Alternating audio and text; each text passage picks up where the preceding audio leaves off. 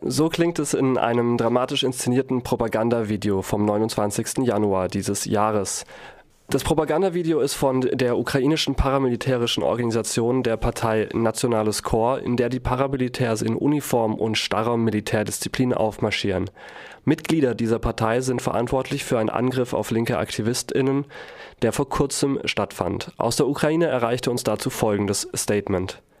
In Lviv in der westlichen Ukraine haben 20 Neonazis eine Gruppe linker Aktivistinnen mit Messern und Teleskopschlagstöcken angegriffen.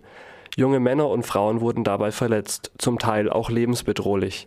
Eines der Opfer, welches bewusstlos war, wurde nahe am Herz mit einem Messer verletzt.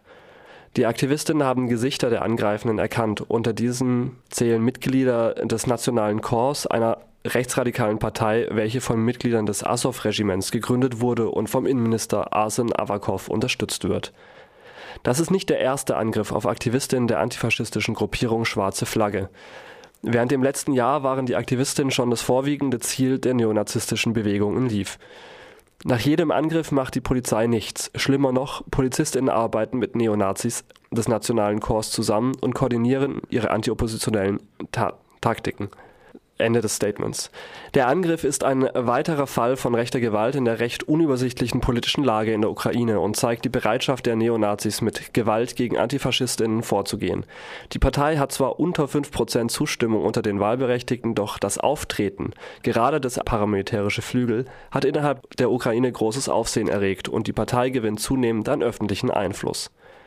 Die Partei selber argumentiert für die Ausdehnung der Machtbefugnisse des Präsidenten der Ukraine und möchte ihn nicht nur als Staatschef, sondern auch als Anführer der Streitkräfte erklären.